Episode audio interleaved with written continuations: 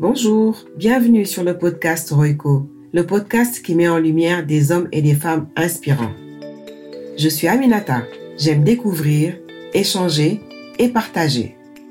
Le but de ce podcast, c'est de vous emmener avec moi pour découvrir les parcours de mes invités. Ils ont des parcours distincts, évoluent dans des domaines différents, mais partagent le même objectif, la réalisation de soi, la réussite. J'ai aussi créé ce podcast pour moi-même pour en apprendre un peu plus sur ces personnes que j'admire tant et partager avec vous ces histoires afin de réveiller le potentiel qui sommeille en chacun de nous, de contribuer à pousser nos limites, de nous inspirer pour à notre tour inspirer. Comme j'ai l'habitude de le dire, sky is the limit.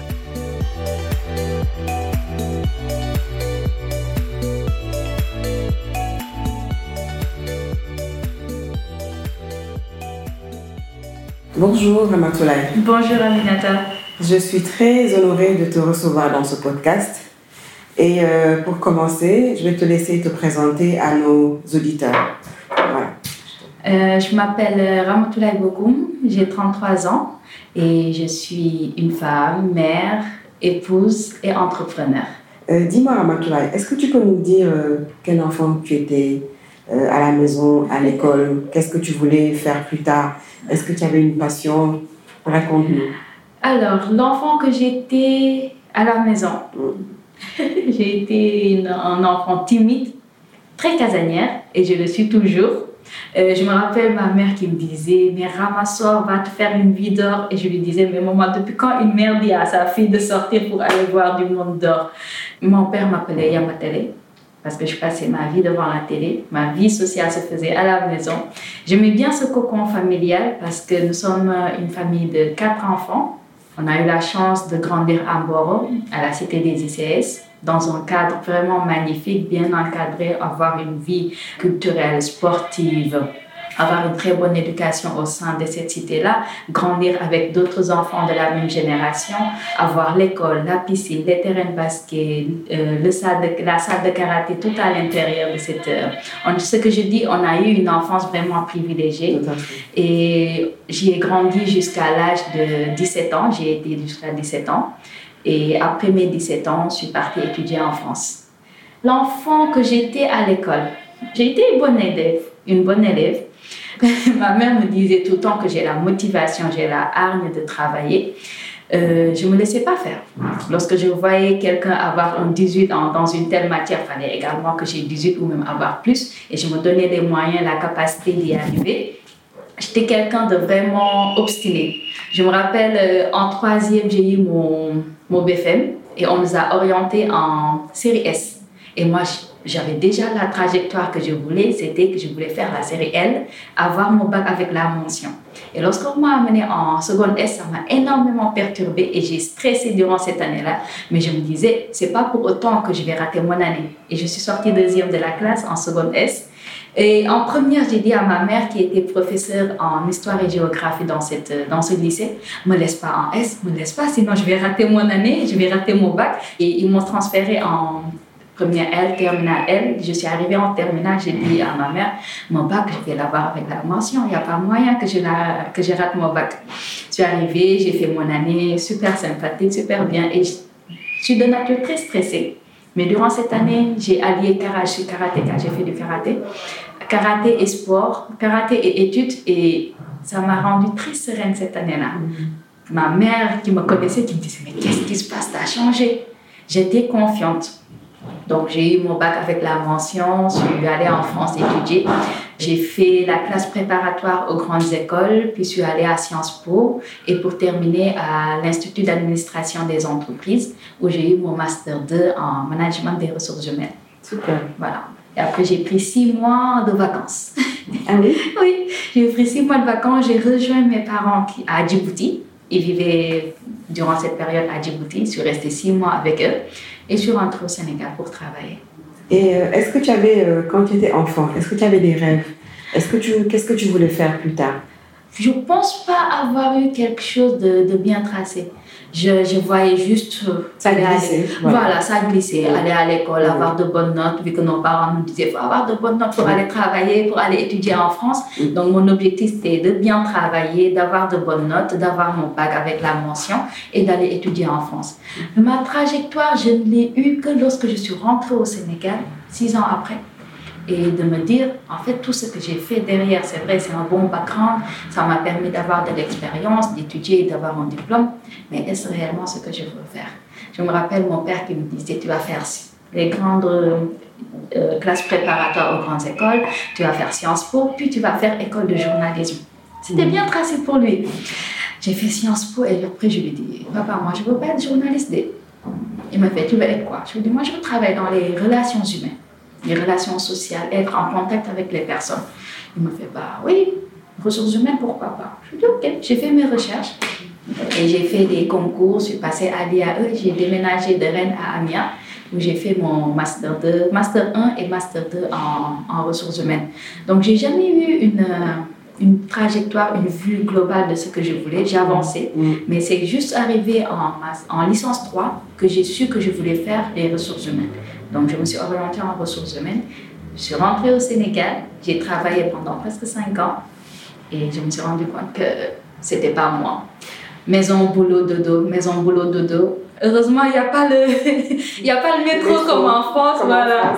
Donc, maison, boulot, dodo, cette routine m'ennuyait. Et c'est là que j'ai commencé à voir ce que j'aimais vraiment faire.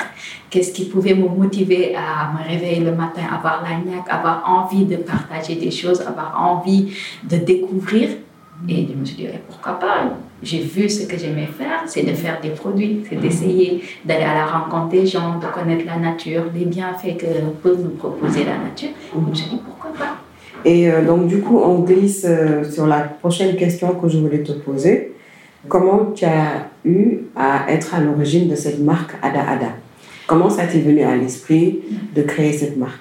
Alors, euh, durant les six mois que j'ai passé à Djibouti avec mes parents, je voyais les femmes, des Djiboutiennes, des Éthiopiennes de l'Est, les femmes de l'Est sont magnifiques. Mm. Et je leur demandais, mais qu'est-ce que vous utilisez sur vos cheveux? Comment vous prenez soin de vous? Et j'ai passé de marché en marché avec notre femme de ménage qui m'ont montré les produits qu'ils utilisaient. Et c'était tout du naturel. Du henné, de l'argile. Je dis, ok, eux, ils n'ont pas énormément de choses. Au Sénégal, il y a tellement de choses que la nature nous offre. Qu'est-ce que je peux en faire? Donc, j'ai dit à mes parents, pourquoi pas commencer à faire des produits? Ma mère me dit, pourquoi pas? Et on a, je me rappelle qu'on s'asseyait à trois pour écrire le projet. Et lorsque je suis rentrée au Sénégal, j'ai ah commencé. à trois avec qui? Mon père, ma mère et, ah. et, moi. On a écrit le projet. Bon, le projet initial, c'était avoir un salon de coiffure avec des produits, par exemple, utiliser la matière première brute pour pouvoir utiliser ça directement chez, au niveau des clients pour avoir après de bons résultats et autres. Mais lorsque je suis rentrée, je me suis rendu compte que c'était pas ce que je voulais réellement du projet. Et au fur et à mesure, je continuais à rechercher, à voir ce que réellement la nature nous proposait, comment pouvoir la transformer. Et je me suis entourée d'équipes. Je dis, je veux utiliser la, la, nature, la transformer et également proposer ça aux clients pour qu'ils puissent voir ce que la nature au Sénégal nous offre. Et j'appelle ma mère, je lui explique tout. Elle me dit, ah, mais c'est une super bonne idée. Après, je lui mais toi là, lorsque tu étais petite, comment tu prenais soin de tes cheveux? Elle me dit, appelle grand-mère. J'appelle ma grand-mère, je lui pose la question, elle me dit, mais tu sais, pour utiliser, pour avoir tel résultat, on utilisait tel produit et on avait tel résultat sur nos cheveux. Je dis, ok, moi je veux bien connaître ça. Et au fur et à mesure qu'on avançait, j'avais des petits carnets où j'écrivais tout. Et je me suis dit, mais c'est ça que je veux faire. Je veux aller rencontrer des personnes, discuter, pour voir quels étaient leurs rituels de beauté et moderniser cela. Donc, lorsque j'en ai parlé aux biologistes avec qui je travaillais, ils me disent, mais Ramassa, es sûr qu'on peut le faire? Je dis, oui, on peut le faire, j'en suis sûre. Et on a commencé à travailler ensemble sur, le, sur la mangue. Et moi, après, à transformer la mangue, à faire des huiles de coco et à avoir le, le gombo, comment je pouvais utiliser ça sur mes cheveux? Et j'étais mon propre cobaye. J'utilisais les produits sur moi-même et à la fin, je me dis, mais je fais plus des produits pour les offrir parce que c'était mes cousines, mes tantes, mes voisines à qui j'offrais des produits. Et en voyant le potentiel de vente que ça pouvait générer, je me dis, OK, pourquoi pas me, me lancer dans ça? Je ne connaissais pas Dakar. Je venais d'arriver sur Dakar. J'ai jamais habité Dakar. Je ne connaissais pas comment le circuit, comme on disait, et comment vendre. Mmh, donc, pas de réseau. Tu as l'idée, tu es convaincu de l'idée, Voilà. tu as testé sur toi, Voilà. tu veux lancer et pas encore de réseau. Je connaissais personne. Oui. J'habitais, j'ai toujours habité mon, mon quartier. Je connaissais les personnes qui habitaient ici parce qu'on a habité ensemble à Mboro, mais c'est mes voisins depuis, depuis, que depuis que je suis née. Mais il fallait que je sorte d'ici pour pouvoir vendre. Et heureusement, c'était l'ère de Facebook où la vente se faisait de plus en plus sur les réseaux sociaux où j'ai créé ma page et en me disant, mais comment je vais appeler la marque? J'ai l'idée, j'ai les produits, mais comment ça va sortir? Qu'est-ce qui va faire que lorsqu'on parle de produits capillaires naturels, on se dise waouh, cette marque? Et le mot ADA est venu très simplement parce que j'allais vers ce que ma grand-mère, ce que ma mère utilisait, c'était leur rituel de beauté à eux, c'était leur pratique ancestrale à eux. Je me dis, ok, c'est ADA, ADA Chosan, Ah ADA voilà, tradition. ça, ça veut dire voilà. tradition, chosan. voilà. Ok. Et en feuilletant un livre, je me rends compte que Ada aussi veut dire le retour en arabe. Ah, Et on, a joué sur les deux mots. Ça- étymologiquement, ça veut dire la même chose. La- le retour à la tradition. Mhm. Donc ça fait Ada Ada. Mhm. Et c'est comme ça que Ada Ada, le retour à la tradition. d'accord. Un très joli nom en plus. Ouais. Oui, ah, ben, c'est super. Depuis le lancement de ta marque aujourd'hui, qu'est-ce que tu as appris? Qu'est-ce que ça t'a appris sur toi, sur la femme Parce que ton, ta cible, c'est la femme, je dirais pas sénégalaise, la femme en tout cas avec des cheveux naturels, c'est bien Mhm. ça. Alors la cible, elle est beaucoup plus étendue. Elle est plus étendue. Voilà, c'est la femme. Mhm. C'est la femme dans toute sa beauté, avec ses cheveux crépus, défrisés, loxés, métissés. L'essentiel, c'est de proposer des produits qui correspondent à ces, tout- à ces types de cheveux et des produits de qualité. Euh, Ada Ada, au début, c'était ah, je m'aventure dans ça, c'est ma passion, je teste, on verra ce que ça va donner. Au fur et à mesure, je me prends d'amour, de passion et d'envie, d'engouement lorsque je faisais des foires, lorsque je rencontrais des personnes pour leur dire Ah, mais vous voyez, ces produits, ça a été fait à base de beurre de karité, à base de beurre de mangue, à base de, de feuilles de citronnelle. Et les personnes s'émerveillaient en te disant Ah, ouais, ça c'est possible. Et je regardais cette lumière dans leurs yeux en disant Ah, le produit que je peux trouver facilement au marché, dans mes placards, je peux en faire ça. Ok. Et moi, de voir que ces personnes, j'arrivais à les convaincre, j'arrivais à les faire acheter. Et ils croyaient au produit. Je me dis, waouh, c'est magnifique, donc je peux faire ça. Et en même temps, je travaillais. J'étais chargée des ressources humaines dans une entreprise de consultance informatique. Et j'ai allié les deux.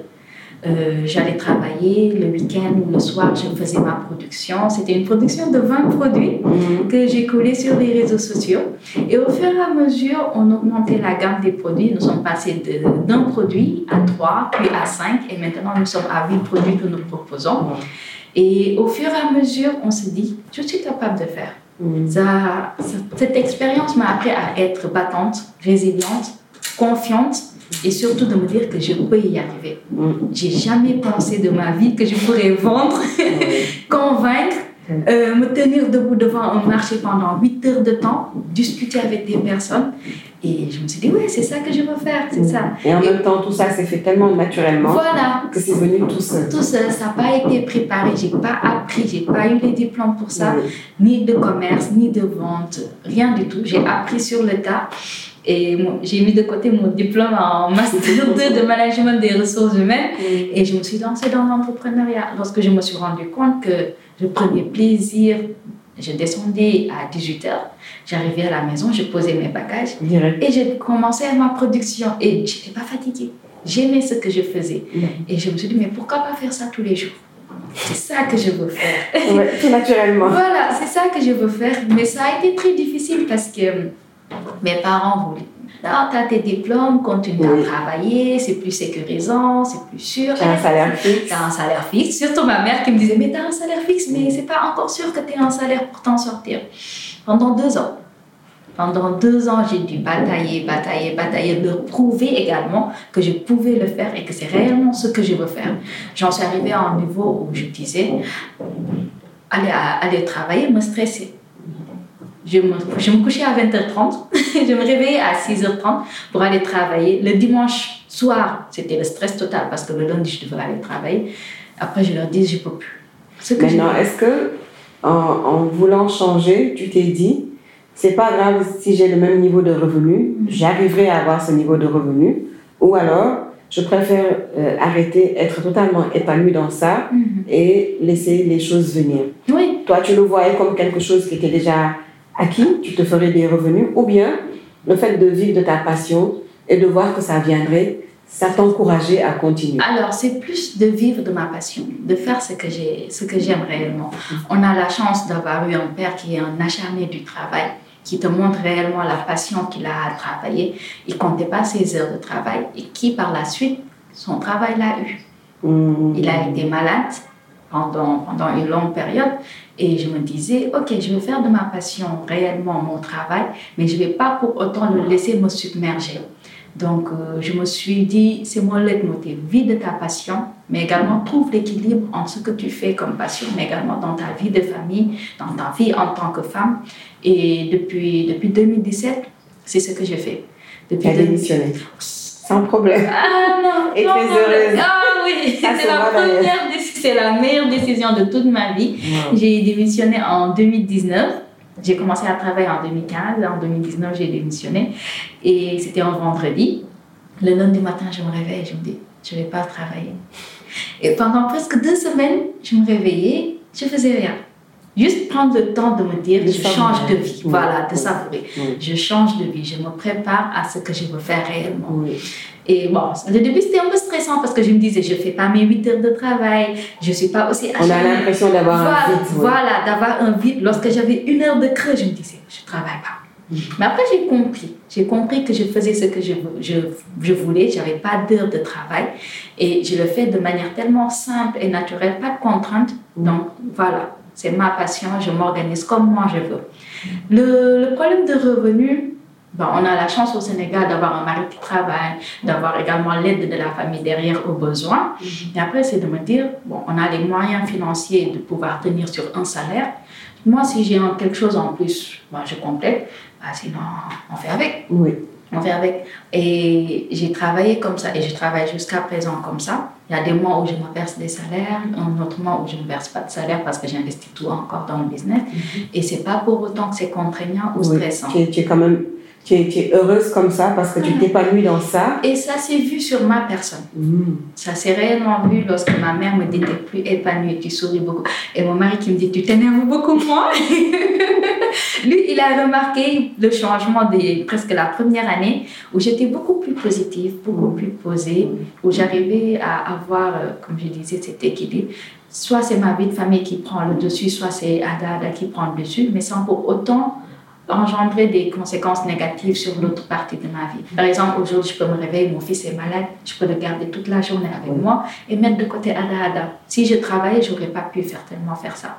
Et un autre jour, c'est Ada Ada qui prend dessus de 6 heures à minuit, où ma famille me comprend et me laisse faire ce que j'aime faire. Donc, euh, c'est la flexibilité. Voilà, c'est la flexibilité. J'avais lu quelque part quelqu'un, une femme qui disait que au départ, elle se disait, comme tu dis là, mhm. elle n'était pas bien, elle se disait non, moi je ne fais rien, j'ai des moments de creux. Elle s'est rendue compte qu'on n'est pas obligé de se tuer à la tâche, d'être fatigué, extrêmement fatigué. Tout à fait. Pour se donner l'impression d'avoir bien travaillé. Tout à fait. Moi, je termine ma journée, je peux terminer ma journée à midi, 13h30 et de me dire, je suis satisfaite de ma journée. J'ai fait, j'ai réalisé les objectifs que je m'étais fixés durant la journée. Et le reste de la journée, je m'occupe de moi. Super. Et comment tu arrives aujourd'hui, tu l'as un peu expliqué, à gérer ta vie de famille, ta vie de mère et ta vie d'entrepreneur. Euh, Est-ce que tu as une organisation particulière ou bien est-ce que comme tu es moins prise que quand tu étais en entreprise, c'est quelque chose qui se gère facilement? Et euh, est-ce que c'est très facile ou bien quels sont les points sur lesquels tu peux voir des, euh, des zones d'ombre où mm-hmm. c'est pas tout le temps, tout le temps, tout le temps rose? Euh, alors, comme je l'ai dit tout à l'heure, je ne sais pas trouver l'équilibre. Je prends ce qui vient le matin et je gère avec. Ce matin, mon fils s'est réveillé à. Je l'ai réveillé à 7 heures pour aller à l'école. Il me dit Je veux dormir encore. Et en sachant que si je le laisse dormir encore une heure, c'est une heure de mon planning qui bouge aussi. Je lui dis Il n'y a pas de souci. Je prends mon ordinateur et je commence à travailler. Je le laisse dormir jusqu'à 8h15. Il se réveille, je le prépare et ma journée continue. Si c'était quelque chose de vraiment, vraiment urgent, j'aurais su comment gérer cela. Je prends au jour au jour. Et par exemple, je peux avoir mon fils malade, aujourd'hui je laisse de côté Ada Ada. Je peux avoir des obligations avec Ada Ada, je mets en avant. Donc, euh, ça me stresse plus. C'est modulable. C'est modulable, voilà. Ça me stresse plus. Je me dis plus que je fais 8 heures de travail, il faut, faut, que je fasse 8 heures, il faut que je sois assise devant mon ordinateur à, à taper, à travailler. Non, maintenant c'est plus relaxant. Et je peux, je peux prendre une heure de pause durant la journée pour pouvoir me reposer et après reprendre le travail à 20h, 21h lorsque mon fils est, est au lit. Et après, c'est cette flexibilité-là donc, je ne dis pas que ça me, ça me réjouit totalement parce que des fois, il y a la vie d'épouse aussi qui, qui vient derrière. Mais je trouve l'équilibre entre, entre ces trois vies. J'ai dit, j'ai la vie de femme, la vie d'entrepreneur, la vie de mère et épouse. Donc, euh, c'est plus compliqué comme avant. c'est plus compliqué. Avant, je stressais lorsque mon fils était malade parce que je dois l'amener chez le pédiatre. Alors qu'à 8h30, je devais être au bureau. Comment je vais gérer? Comment je vais m'excuser? Mm-hmm. Maintenant, je m'excuse. et, et aujourd'hui, euh, sur les produits Ada Ada, comment, comment, ça, se, comment ça se passe? Ada Ada, les produits, c'est la matière première locale. Ce qu'on veut faire ressortir des produits, c'est de se dire la nature nous offre tellement de belles choses, qu'est-ce qu'on peut en faire? Avant, c'était une transformation alimentaire. Maintenant, on arrive à prendre, par exemple, les poudres de baobab pour en faire des produits capillaires. Et les personnes te disent, mais comment tu peux prendre le lalo pour en faire des produits? Quel résultat on a derrière? Mais c'est étudié scientifiquement et de se dire que le lalo te permet de fortifier, d'avoir du volume pour tes cheveux. Euh, de prendre les feuilles de bissap d'en faire une lotion, d'en faire une crème, ça te permet d'embellir tes cheveux, de favoriser le pouce. Et tout cela est, naturel. Et c'est naturel. Donc on prend tout ce que la nature nous donne de meilleur, sans pour autant la dénaturer, mais on travaille avec pour pouvoir proposer des produits. On travaille avec le gomboum, les feuilles de citronnelle, la poudre de baobab, la mangue. Et c'est des produits qui, qui s'écoulent bien. Mhm. On a une communauté vraiment bien engagée qui connaît les produits, qui les partage, qui en parle. Et ça s'agrandit de petit à petit. D'accord, tant mieux. Tant mieux alors. Aujourd'hui, si tu avais un conseil à te donner, toi, en tant que quand tu étais jeune, mm. quel conseil te donnerais-tu? Quel conseil donnerais-tu aux jeunes? Alors, à la jeune que j'étais, je lui aurais dit de, de plus se sociabiliser parce que je me suis rendu compte qu'en étant entrepreneur, d'aller à la rencontre des personnes t'apprend énormément, pas seulement sur les autres, mais également sur toi. Je me rends compte que je suis capable de me tenir debout, de pitcher un projet et de convaincre, d'apprendre des autres et de cueillir également ce que eux ils peuvent me proposer pour pouvoir voir comment je peux moi avancer. Alors que petite j'avais j'avais pas ça. C'était mon cocon à moi, c'était ma famille à moi et pas au-delà. Et aux jeunes c'est d'exceller dans leur passion et de convaincre, de montrer à leurs parents, à leur entourage qu'ils peuvent faire ce qu'ils ont envie de faire.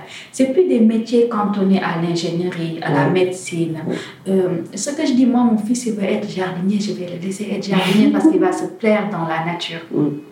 Laissons les jeunes faire ce qu'ils aiment faire. L'école n'est plus cantonnée. Oui, on peut avoir son bac, son BFM, mais au-delà, c'est une sécurité d'avoir ces diplômes-là. Mm-hmm. Mais au-delà, chacun a une passion, je pense, que ce soit le foot, que ce soit être dans l'entrepreneuriat, que ce soit dans d'autres domaines d'activité. Mm-hmm. C'est de faire réellement ce qu'on veut. C'est parce que c'est comme ça qu'on va s'épanouir. Tout à fait. Ah, en tout cas, je, moi, je te vois, tu es, es jeune, tu es jeune, hein, tu es très jeune. euh, euh, tu, es, engagé dans ce que tu fais, tu, on voit bien que tu es, tu es posé, tu n'es pas angoissé par le quotidien et ça fait, ça fait plaisir à voir. Ça, fait, ça, fait, ça, fait, vraiment plaisir à voir. Ouais, merci. Non, mais j'ai arrêté d'être stressée parce que j'ai fait un burn-out. Ah oui.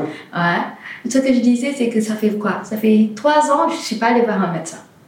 Tout va bien Alors qu'avant, c'était presque une Et le burn-out, c'est pendant que tu travailles Oui, pendant que ce moment où c'était vraiment stressant, j'ai eu à peu près un an, un an et demi où C'était batailler avec ma famille pour les convaincre que je veux vraiment faire euh, ce que je veux faire. Être euh, au travail pour vraiment pouvoir prouver que je peux également. Je me suis fixé des. Pas, pas que des limites, mais des exigences. Pouvoir exceller partout au travail, dans l'entrepreneuriat, en tant que mère, en tant qu'épouse, en tant que belle-fille. J'étais fatiguée. Oui. J'étais fatiguée.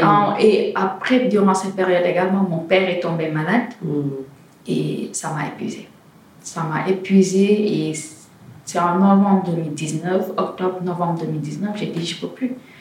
Je peux plus. J'allais voir mon médecin qui me regarde, qui me fait, vraiment, je peux pas te prescrire quelque chose. T'as rien, tu es juste fatiguée et stressée. Donc, euh, je lui dis, OK, qu'est-ce que je peux faire? Il m'a fait, ce que tu veux. C'était la bonne décision. C'était la bonne décision. Et là, dernièrement, mon, mon, fils était malade. Je le croise. Il me fait, mais toi, depuis quand tu n'es pas venu me voir? Je lui dis, je vais bien, alhamdulillah. Donc, euh, voilà, je ne stresse plus. Et je prends la vie comme elle vient. c'est super. C'est super. Euh, Dis-moi, quand tu as démarré Ada Ada, tu avais des objectifs? Je ne sais pas si tu avais des objectifs à court terme, moyen terme, long terme, ou bien juste l'objectif c'était de lancer et de voir ce que ça va donner. Ça fait combien d'années que tu as lancé Ada Ada alors, officieusement, c'est en 2015 que j'ai commencé à t'embrouiller, à essayer à travailler avec les biologistes. Et c'est en 2017 que j'ai eu cette assurance de me dire, je veux en faire une marque.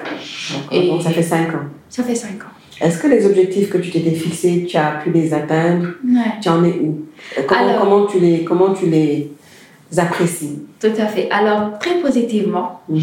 euh, y a eu des moments durs. Il y a eu des moments où j'ai lâché, où je me dis, bah, je retourne travailler, c'est pas réellement ce que je veux, je veux faire.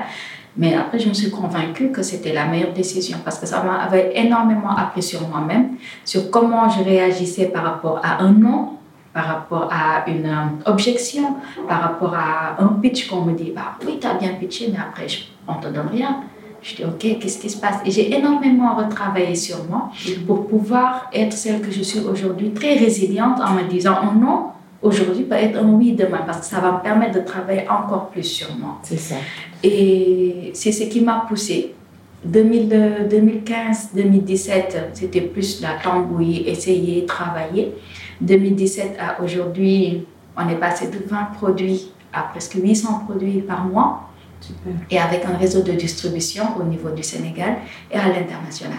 D'accord. C'est ce que j'allais te poser comme question. Je, je reviendrai là-dessus tout à l'heure. Maintenant, d'après ce que tu dis, j'en- conclus, euh, il faut s'a- il faut s'accrocher. Ça veut dire que quand on est convaincu, euh, on est obligé d'avoir des obstacles. Par contre, quand il y a des obstacles, là où euh, il y a la force, Mhm. là où on va gagner, c'est de se dire malgré ces obstacles, je m'accroche, je vais les dépasser, je vais les dépasser pour arriver à là où on va arriver. Tout à fait. Donc ça, c'est vraiment un, un message fort et puissant pour les gens qui se cherchent, Mhm. pour les gens, les jeunes qui également Parce se posent la question on et ceux qui pas ont des difficultés. Tout à fait. On ne réussit pas du jour au lendemain. Non. On ne réussit pas, je commence aujourd'hui, je réussis aujourd'hui. Non. Je me rappelle, moi, j'ai recommencé à Dada à deux reprises. À deux reprises, je me dis, je lâche pas, je continue. Mm. C'est réellement ce que je veux. J'ai lâché mon travail pour faire ce que je veux. J'ai convaincu mon par- mes parents, mon mari pour leur dire c'est ce que je veux. J'ai pas le T'as droit. pas le droit Non, j'ai pas le droit. Et moi aussi, je me dis, je me suis convaincue que je peux y arriver. Donc, je mets les moyens pour y arriver. Mm. Aussi dur que ça peut être, il y a des moments où c'est vraiment le. Vraiment, ça fait vraiment mal de se dire, j'y arrive pas. Qu'est-ce qui me manque? Pourquoi j'y arrive pas? Comment je peux faire pour arriver à tel objectif?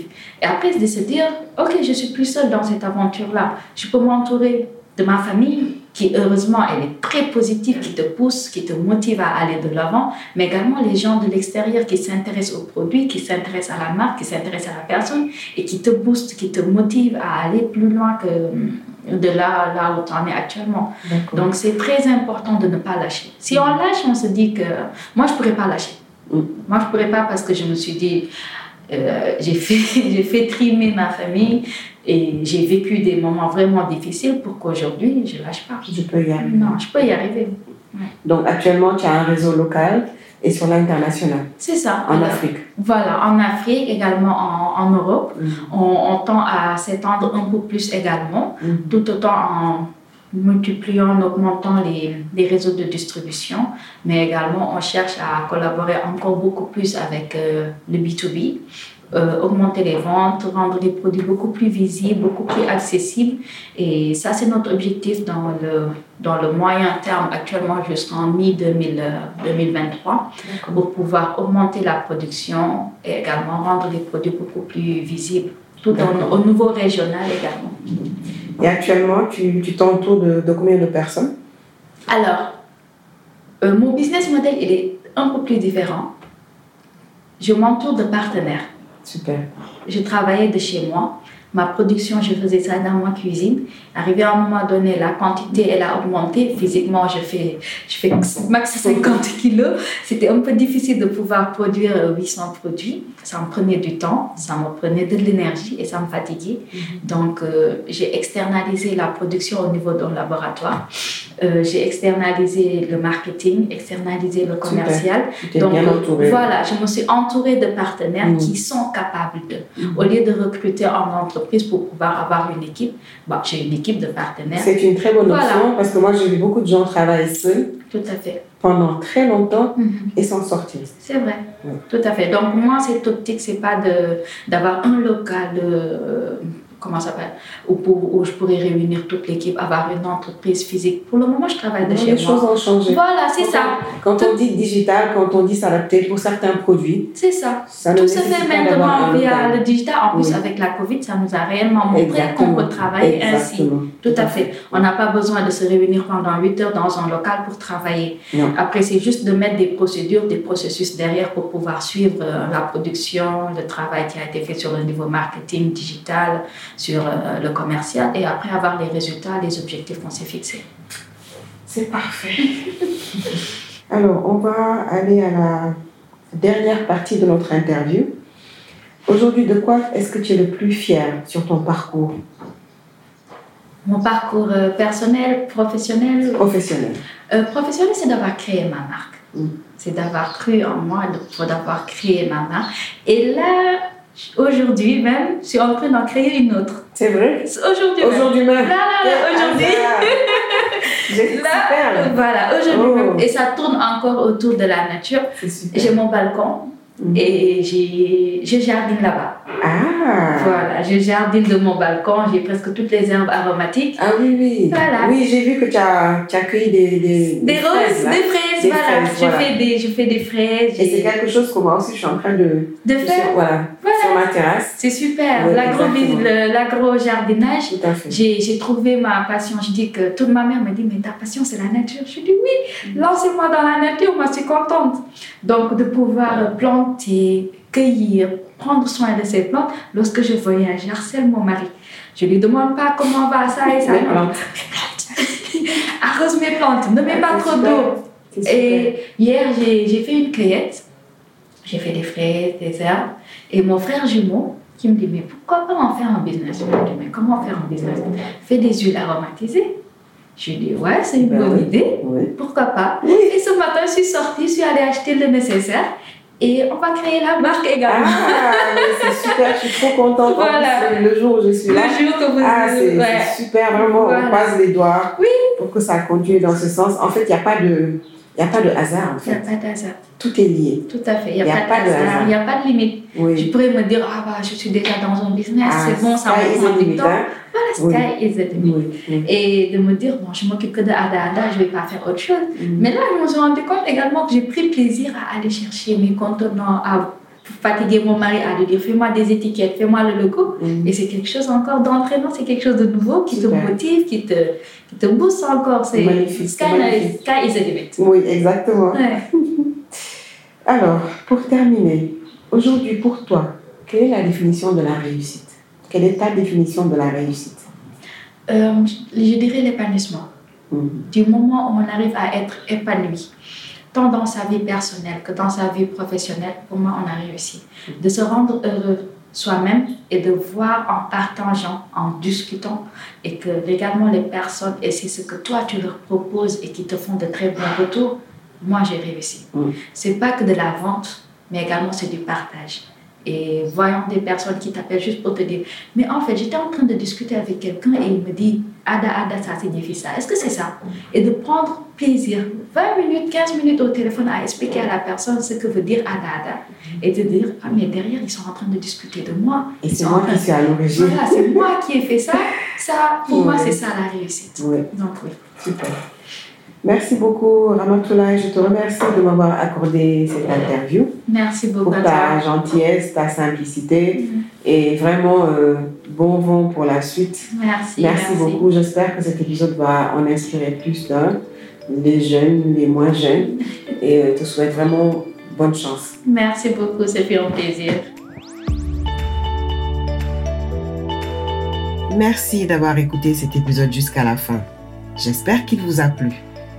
Pour ne rien rater des prochains épisodes, n'oubliez pas de vous abonner au podcast en téléchargeant gratuitement sur votre mobile l'application podcast sur Apple Store ou Play Store. Mais aussi, n'hésitez pas à le partager autour de vous. Vous pouvez me donner vos retours sur l'épisode ou me proposer des invités en m'écrivant sur mon compte Instagram ou Gmail. J'en serai ravi. Je vous donne rendez-vous le mois prochain pour un nouvel épisode. Et d'ici là, portez-vous bien.